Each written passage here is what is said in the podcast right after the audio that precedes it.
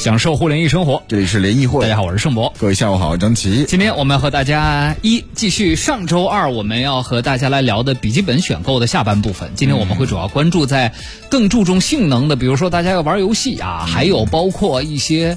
呃，现在很多朋友爱剪点视频呢，嗯，哎，做点音频呢，这种需求要求比较高一些。对对对，笔记本怎么来选啊？但是节目一开始，今天我们还是要延续昨天没有结束的这个连线啊，我们来聊聊旗舰机。因为昨天我们和大家在最后一条聊了一下 OPPO 新出的 Find X2，完了，此刻 vivo 在发它去呃今呃去年发的那一部旗舰，在今年的一个八六五的升级版本叫 Nex 三。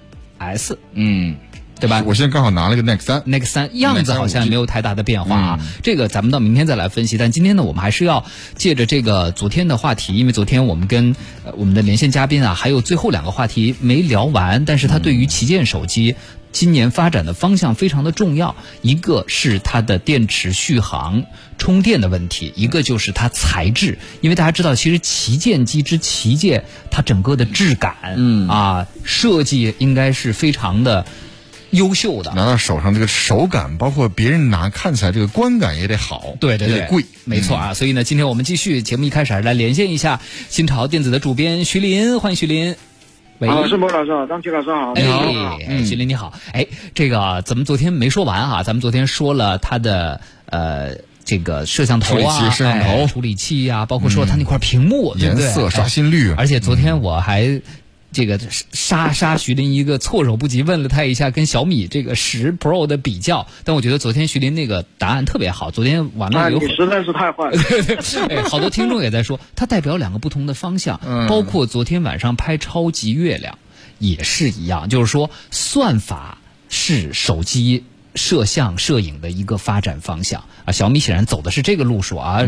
呃，昨天这个徐林也说，像 OPPO Find X 二呢，更多的它是在硬件本身上去做更多的优化和提升。好，那徐林，咱们今天把剩下两个小小点聊完哈。第一个关于充电的问题，这一次 OPPO 呢很有意思，非常激进的用了一个六十五瓦的快充，但是又没有无线充电。我不知道你怎么来看这件事儿的。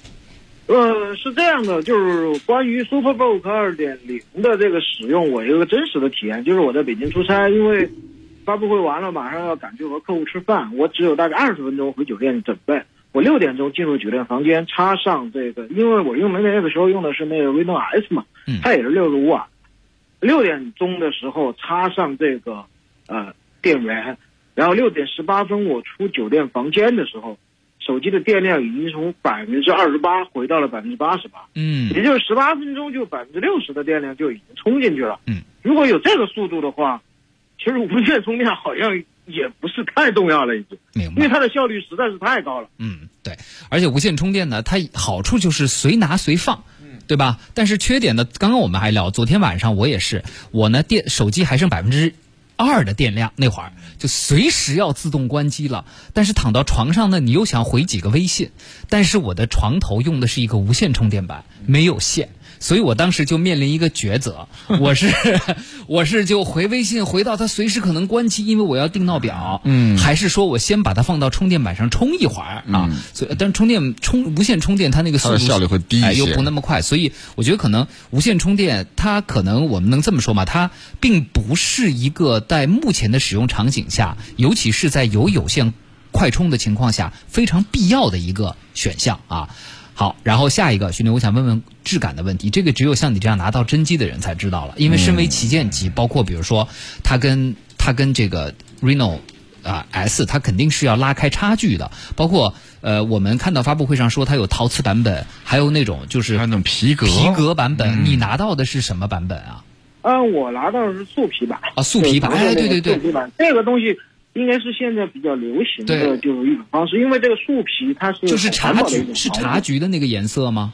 嗯，对，橙色非常亮橙色的，对，而且就 OPPO 在这上面还做了一个小心思，它在另外一头摄像头的另外一边还做了一个 OPPO 的小名牌上去，就是它这个在视觉上设计上就是平衡的非常的好，嗯。平衡的非常好，而且还有一点呢，这个树皮板手感很舒适，嗯，非常的舒适，呃，你色彩亮丽，然后那个辨识度非常非常的高，而且它还有一个好处，这个我就我也去问过 OPPO 的这个产品经理，就是这个树皮他们在供应商选择的时候，要求非常的严格，因为这次这个 RX2 Pro 它是具备防水能力的。嗯，那么就是说，你用普通的皮革，普通的皮革它是清有清水的，你泡水比较亲水就麻烦。对嗯，但是树皮不存在这个问题，所以它能够很成功的实现，就是说 IP 六八级的防水。嗯 IP 六八级的防水。然后呢，这还有个好处，就是说，因为它不亲水，就证明它的抗污能力是值得信任的。嗯我以前用过真皮后边上真皮的这个手机，用了半年，那个真的是包浆了那个效果。对，嗯而且真皮容易颜色变深。对，嗯。对，它会吸汗，会吸污垢嘛，嗯。它对污垢的亲和力比较高，所以说这个树皮版本相对来说在这方面会好很多。嗯。然后呢，就是手感和气质。这个东西，我们同事摄影师拍完这机器，把这机器还给我的时候，跟我说，这机器一看就知道是旗舰，嗯。因为它就是气质这种东西是没有办法去量化你看照片也好，还是是你看参数也好，你根本就不可能感觉出来。嗯。你只有在实际看到这个机器的做工，它从全身透露出那种感觉给你，那个东西才是就是说无法一种就是说你需要感受到的东西。这个东西是我觉得 X2 Pro 上边体现的非常非常的这个强烈，嗯真的嗯就是它是一个旗舰，真的。嗯，呃我我这这个回头咱们再看看周围谁拿到陶瓷版本。其实陶瓷也是现在特别热门的，在数码产品上用的一种嗯对，没错。。我其实也非常期待陶瓷版，因为这个高陶瓷在手机上边，它的感觉和玻璃不一样，它很温润，对，所以触感非常非常的舒服。嗯，而且还有一点，它比玻璃的抗跌落性能好很多。玻璃一跌，它的应力一变，可能整块就碎掉，但是陶瓷只会小掉磕碰到了一个角，对整体的影响也非常小。对啊，所以这我觉得可能就是旗舰机它这个外观上，包括摸在手里这种质感上，要给人以享受，你才对得起，对得起你花的那个钱嘛。因为毕竟十二 G 加二五六 GB 的加起来六九九九七7000块千块嗯，国产手机价格上探到这个区间也不容易。就是之前小米十 Pro 怕打破了五到六千的这个空间之后，这回 Find X 二 Pro 是七千，然后 Find X 是五千五九九九，对，五四九九，四九九，一个是六九九九啊，嗯呃，这个进一步都在提升。售价价格是旗舰的啊，嗯所以我们也期待吧，在接下来更详细的这个试用测评中间，徐林，咱们有什么问题随时再交流，好不好？嗯，可以，没有问题。嗯，好，谢谢谢徐林辛苦了，哎，好，拜拜，谢谢好好，哎。哎呀，你看国产手机这两年一直给我们带出了旗舰机的惊喜。已经卖贵了。你看那个，他还出了一个兰博基尼版，嗯，就是不能说你说它是旗舰，然后消费者不认。它现在出的东西是你说是旗舰，消费者觉得哎哎就像华为东西也还不错。华为的嗯那个保时捷版本，周围的好多人在用，对对对，就大家嗯认可了，觉得哎，第一，华为可以做一万多的手机嗯啊，然后包括这次华为出的 Mate X Mate XS 一万七子还是一万八多？一万一万七，对吧？对啊大家认了啊，这个这个是最难得的。哎，好，那我们长板时段这个关于手机的连线先到这儿，下半段我们来连线说笔记本啊，我们还是会和我们的老朋友啊比呃比八测评室的创始人朱王啊。给大家发猪肉脯，然后我们来 聊一聊笔记本。那我们开始和大家来说说笔记本电脑啊，持续也是我们上周二的这个话题，请来的我们的嘉宾还是我们的老朋友啊，比八测评室创始人朱王，欢迎朱王，欢迎朱王。谢谢大家好，我哎是王。好，祝王啊，呃，久等了。这个好多听众也说，为什么现在会有六分钟的中场广告？因为我们最近我们节目后面咱们要转播北京市政府新闻办公室关于疫情的发布会，所以呢，我们在这个时段补播下一个时段的广4点钟的这个广告对，所以大家可能中间等的时间会长一点啊，跟各位说一声抱歉了。呃，秦斌说说。这个问题，我觉得开场先问问呃朱王啊，就是关于 AMD 处理器。其实上一次咱们也讲到了，就大家传统对 AMD 处理器的两大认知，就是第一性能不太好，第二是它不兼容。比如秦斌就说说最近看到很多用 AMD CPU 的笔记本电脑，价格特别诱人。能说说这类电脑的优缺点吗？是不是会有兼容性或者是性能的问题呢？怎么来看，朱王？好的，是这样子的，就是 AMD 自自从它推出了一个叫锐龙版的那个锐龙处理器之后啊，它的兼容性和性能就已经和英特尔的处理器是持平的了。所以说，其实从性单纯从性能层面来说的话，AMD 的锐龙版处理器和英特尔的酷睿处理器的差距，目前来说是可以呃，几乎是可以忽略不计。但是说在新保本领域啊，对，但比如说咱们看惠普那战六六哈，你会发现用 AMD 锐龙的和那个用英特尔的那个价格价差还还不是很小哎，是不是？还是主要是因为 AMD 没有品牌力，所以它会把定价定的低一点？呃，这只是一方面，因为 AMD 毕竟锐龙处理器是后入场嘛，所以说它的价格必须要定的稍微低一点，这是一方面。另外一方面呢，是 AMD 它目前的锐龙处理器，目前的三。三系列的锐龙处理器的话，它的能耗比还是不如英特尔的，就是说它的耗电量同样性能强，下面它的耗电量可能会稍微再大一点，嗯，所以映射到笔记本上的话，它的续航能力。会比英特尔版的稍微差一点点，然后呢，对，另外一个差距在哪儿呢？另外一个差距就是在于战六六的英特尔版，它其实是有一个 MX 二五零显卡独立显卡的，然后 AMD 版是没有独立显卡的，所以说这也是一个成本上的一个差距。嗯，明白。好，今天我们来说说游戏本啊，因为这是我们上一期没来得及说的。说到这个游戏本呢，这个因为游戏就分很多种。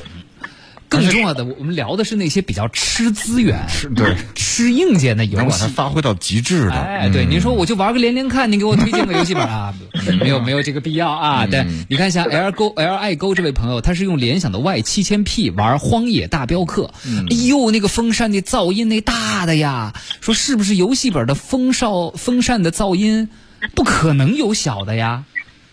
嗯，呃，是是这样子的，就是风扇噪音的话，其实是因为它的运行的里面的发热量大了之后，风扇噪音自然就大了。嗯，所以说目前来看的话，没有风扇噪音特别小的游戏本，因为你风扇噪音小的话，就意味着它的散热能力不强。那怎么样才能散热好呢？所以说要散热好的话，风扇噪音大，这个是必然的一个现象。对，好，我们来分分级别啊，大家常玩的一些游戏，比如说吃鸡，啊。PC 版的吃鸡，大家知道，那整个画面的效果跟手机版的那还是呃高出不少的，所以它对于资源的要求各方面也比较高啊。所以我问问，比如说像电脑版的吃鸡、PC 版的吃鸡这种游戏啊，大家如果想得到一个比较好的体验。啊，他玩是怎么都能玩嘛，对吗？降帧率呗，降这个这个这个分辨率呗，对，降画质嘛，对。但是如果我想有一个比较好的画质，玩的更流畅、更舒服一些，你觉得大概得要一个什么配置和什么价位的游戏本才能达成这个要求呢？啊，是这样子，就是吃鸡的话，其实在游戏的初期，它的优化是很差的，但是现在优化好了之后呢，基本上幺六五零 i 五加幺六五零显卡直接幺六五零显卡。就能够运行的比较好了。那如果说你想要画质再高一点的话，那我还是更推荐 i7 处理器，i7 九七五零 H 处理器，嗯，或然后再加上 GTX 幺六六零钛显卡，这个是一个能够画质开的稍微高一点，然后甚至是可以配上电竞显示器玩的一个配置。是，而且一般好多朋友玩这种游戏的话呢，他会建好多外设，比如说我加手柄啊，或者加一个这个环形的曲面显示屏啊等等。会不会这种游戏就是你的主机性能处理越越高越好，就直接上 i 九，能你就钱够上 i 九？呃，是是这样子，就 CPU 的话，其实呃理论上来说，i 五高频高频的 i 五或者说 i 七已经是基本够用了。如果说你特别有钱。可以上 i 九，然后 i 九笔记本特别特别贵，但如果说你你的预算是有限的话，那我建议就是说有钱先把钱花在显卡上面，显卡对玩游戏来说帮助是最大的。没错啊，邱一峰还真是一位小学生，他的头像就是个小学生。我们小学生听众你好，玩吃鸡，小学生可厉害了。他说：“主持人好，我是小学生，学生党 啊，我想买一台笔记本，推荐一台便宜点、性能不错的笔记本，戴尔牌的，谢谢。”这位小同学啊，是这样的。你要买笔记本干啥？你是要买笔记本吃鸡呢？你还是他肯定跟父母说我要学英语，然后买回来之后玩游戏。没关系，你可以告诉我朱王叔叔、盛博叔叔和张琪叔叔，你到底要买笔记本干什么？你把你的真实目的告诉我们，然后我们再帮你来推荐，好不好？啊，对，嗯。好，然后这个 来我，然后我们来说说，就整体，比如说在游戏本的这种选择上哈，呃，如果说我真的是以玩大型游戏为要求的话，主王大家在买这类笔记本的时候要注意些什么？是是这样子的，买买这些笔记本，首先就是品牌这些的话，其实是跟着预算走的。如果说你的预算比较高的话，那么你可以在同样的配置下面买好一点的品牌，那这样子的话，售后服务会相对来说比较好。比如说联想的拯救者啊，惠普的暗影精灵啊，或者戴尔刚才那位小朋友喜欢的戴尔也是可以考虑的。嗯，那么如果说你的预算不足的话，那可能就会买一些相对二线的品牌，比如说像什么呃机械革命啊、雷神呐。然后像什么机械师啊、神州啊，神州啊，哎哎，对对对。那为什么比如说参数一模一样的神州和比如暗夜精灵就会差那么多钱呢？你觉得会差在什么地方呢？一方面呢是其实品牌售后在这在售后架设上面实际是很花钱的，因为各个国各个那个地区的售后点这是都要都要花钱，所以说一线品牌会贵一点。那么另外一点的话，其实神州它游戏本一般性用用的是一个公共的模具，它这个模具可能贴个其他品牌也可以当做其他品牌的那个游戏本来卖，所以说这个研发费用上面神州是比较省的。笔记本还有公模呢？啊，对呀对呀，笔记本公模很多的，所以说。对，所以说游戏本的话，其实你你你贴个神州的牌子，哎，就是神州游戏本。比如说，比如说我贴个其他的牌子，就是其他品牌的游戏本。这些都是这些现象都是存在的。啊啊，这就是供应链上其实都已经这个把把把公模什么的都做好了，你直接贴牌就行了，也有这样的。对对对，供应链是很成熟的，所以说现在现成的都有很多，所以这也是为什么神州可以把。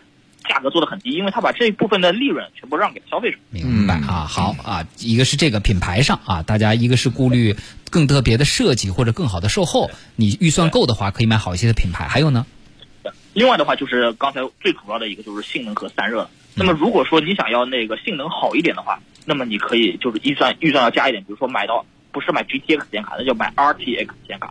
RTX 显卡的话，它有一个光线追踪的一个功能，可以把画质画面渲染的更加的真实。还有就是处理器，刚才我说的至少是标压级别的 i 五处理器，比如说 i 五九三零零 H 或者 i 七的九七五零 H 处理器，这也是非常重要的。嗯，然后再往后的话，其实就是我刚才说过的电竞屏，比如说原本大家的显示器一般都是六十赫兹刷新率的，那么你游戏的话，一般性也就显示到六十帧。那么如果说你的配置比较好的话，你可以选择一二零赫兹或者一四四赫兹的刷新率的屏幕。那这样子的话，你玩比如说像玩。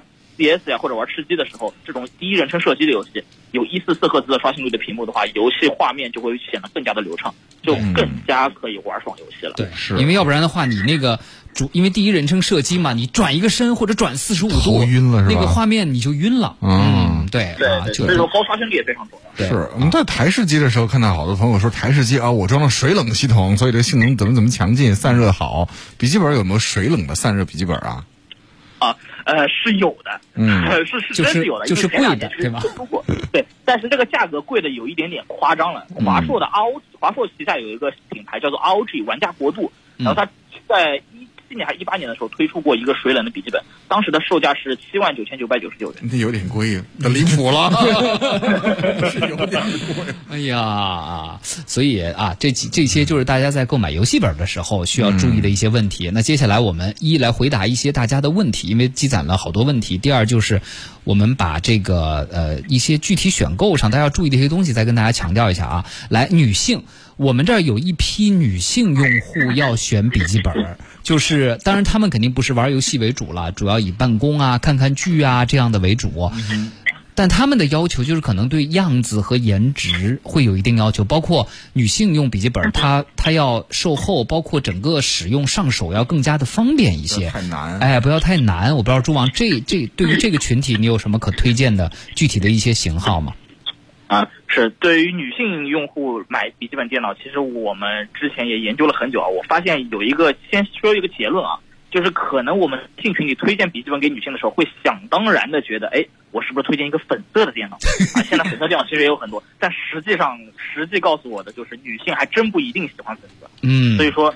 对粉色还真不一定适合他们，所以说我建议推荐一些比较简约的一些产品，一线品牌的产品是比较合适的，这是一个大方向。嗯，对。那么具体到具体型号的话，像像比如说像联想的那个六五千到六千元有一个联想的 Yoga S 七四零，嗯，它是一个呃比较均衡的笔记本电脑，然后散热表表现也还是不错，而且接口也是比较多的。那么这个电脑是比较适合女性的。还有如果说你对屏幕素质要求比较高的话，像呃，价格比较低的话，像华为的 MateBook 十三，嗯，华为的笔记本电脑，它的屏幕素质非常的好，它有个三比二的屏幕，看上去很好，很适合办公用。对，但华为的十三跟十四就有点沉。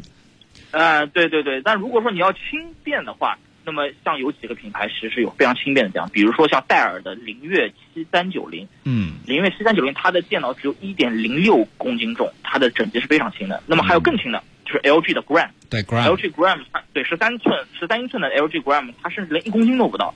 这个电脑就是放在包里，我觉得也是便携起来非常方便。嗯，好，呃，来，小学生回了，说我就是做一下老师布置的作业 表格、文档、办公、上网课，无压力的笔记本电脑。那这个要求是不高的啊，他他点名要戴耳牌的，来，朱王。是，那刚才说过的那台戴尔的灵越七三九零，我刚推荐给女性朋友，其实给给给那个学生群体，特别是小学生的话，其实也是不错的。一方面戴尔售后服务很好，另外一方面这台电脑真的很轻，只有一公斤多一点点。我觉得，呃，年轻就是年龄比较小的孩子拿它的话，也不会觉得特别的重。嗯，这个价格大概在多少呢？呃，价格的话大概是在六千不到，五千多一点。嗯，也比较合适啊，比较适中的一个价格。对啊，对。如果说你要性价比高的话，像联想的小星 Pro 十三也是可以考虑，屏幕素质比较高，四千多也可以买到。对，漂流的风说了，各位好啊，给推荐个处理摄影照片的笔记本吧，主要运行 Lightroom 和 PS，相机拍照呢都是 RAW 格式的，做后期使用，想要性价比高一些的。最后一句话把我答案都给那个弄掉了。你本来要，推本来想推荐他就买那个四万多的那个 iMac，人家要笔记本嘛，你十六寸的 MacBook Pro 对对对也可以，但性价比高一些。他要性价比的，那显然我觉得可能这个价位就不合适了。我们听听朱王的来。啊，是这样子的，就是还是那句话，如果说你有预算，肯定是买 MacBook Pro。啊，那么如果说要性价比高一点的话，像那个呃荣耀的买买买这个 Book Pro 也是可以的，那个十六点一英寸的大屏笔记本，屏幕素质也是非常的不错。嗯，但是带比如说 ROG，是因为现在手机的这个呃这个相机的格是动不动现在都几十兆上百兆的一一一个文件，然后还要做 PS 去做做图再渲染生成，会不会这个硬件吃不消啊？是你说的非常对，是这样子的，就是一般性像这种。这种专业级的电脑的话，它的性能会要再性能等级要再提升一档，那么这个时候价格其实也要接近万元左右。嗯，所以说工作用的电脑和我们娱乐和轻办公用的电脑还是不一样的。嗯，那么我举个例子，比如说像那个戴尔也是戴尔灵越七五九幺啊，那会十五点六英寸的电脑，它的高配版。也要一万元左右，那那台电脑性能就非常的不错，也是可以考虑。对，但这些这些电脑性能其实处理照片，包括剪视频都没问题。唯一的差别，我担心它的色准的问题，就是屏幕的色准问题。因为咱们这位朋友是摄影师嘛，他要处理照片儿。嗯。对，是的，色准的话，其实价格低的电脑一般性只有百分之七十二 NTSC 色域，它的色准不是那么的好，它 Delta E 会比较高一点。嗯，那么我刚才推荐的灵越七五九零啊，包括苹果 MacBook Pro 那个色准是非常的高的，都是控制在平均 Delta E 能高到百分之一，呃，就是在一以下。嗯，而且色彩色域非常的广。嗯，所以说这些设计师用的电脑是比较不错的。另外，我推荐大家可以平时去搜索一下，有一个新的电脑品类叫做创意设计 PC。创意设计 PC，设计 PC，对的，是这个品类的话，就是专门给那些呃对影视剪辑啊、音频制作、影视制作的人设计的。所以说，这类创意设计 PC 是非常适合他们的。它是台式机还是笔记本类型的呢？呃，都有，都有是吧？嗯，对对，但是笔记本的话会会更加多一点。嗯，对，所以我觉得上周朱网友有一句话特别有道理啊，也是提示大家，就是如果这个电脑你拿来是消遣的、娱乐的，那这种电脑呢，大家可以追求追求性价比也没问题。但如果这是一个生产力工具，你是拿来赚钱的，那你要知道，你对它的投入应该是更舍得一些，因为它对于你今后的工作效率、工作成果，嗯，直接影响到你挣钱的效率和速度和成果。所以这一部分，我觉得对。对吧？值得花点。对，是因为它不是一个消费，它其实更像是一个投资了。所以说，我觉得还是值得花一些钱。对啊，好。然后小脑斧最近一直在看《雷蛇灵刃》，这个本儿怎么样？看来也是一个游戏本导向的需求了。来，对《雷蛇灵刃》的话，其实分好多种那个配置型号，要说清楚一点。因为为什么《雷蛇灵刃》它有个叫潜行版的？嗯，潜行版它是一个轻薄本，它其实它不是个游戏本。所以说，如果你你你对办公有需求，然后你又特别的想要不一样的那种办公本的话，那么雷蛇灵刃潜行版是一个比较好的选择，它有很炫酷的这种灯效。那么如果说你想要一个轻薄型的游戏本，并且做工就是它的外壳的质感品质感很高的话，那么雷蛇灵刃是可以考虑的。雷蛇灵刃的游戏本价格都是比较的贵，我一般性把它称作为暗黑 MacBook，嗯，因为它有 苹果笔记本的造型，但是呢它又是黑色的身材，然后又是游戏本的性能，所以说我把它叫做暗黑 MacBook。是小老虎又问了一个，他说他这个需求呢是经常七乘二十四小时不开机，七乘二十四小时开机不关机，他说这个笔记本长期这样运行受得了吗？呃，是这样的，就是就算你经常开机，七乘二十四小时开机，然后不关机，那也是要看你你是一直在运行游戏，还是说你中间会休息一下，就是开着机没关系，你就休息一下，那也是可以的。如果说你一直在运行游戏的话，其实对于电脑的核心损耗也是非常高的。这就跟显卡以前很流行那个显卡就是比特币挖矿一样啊，那个其实就是对显卡要求就是七乘二十四小时不停的计算，那这样子的话显卡会很快的坏掉。笔记本也是一样。那所以我问个问题，比如说。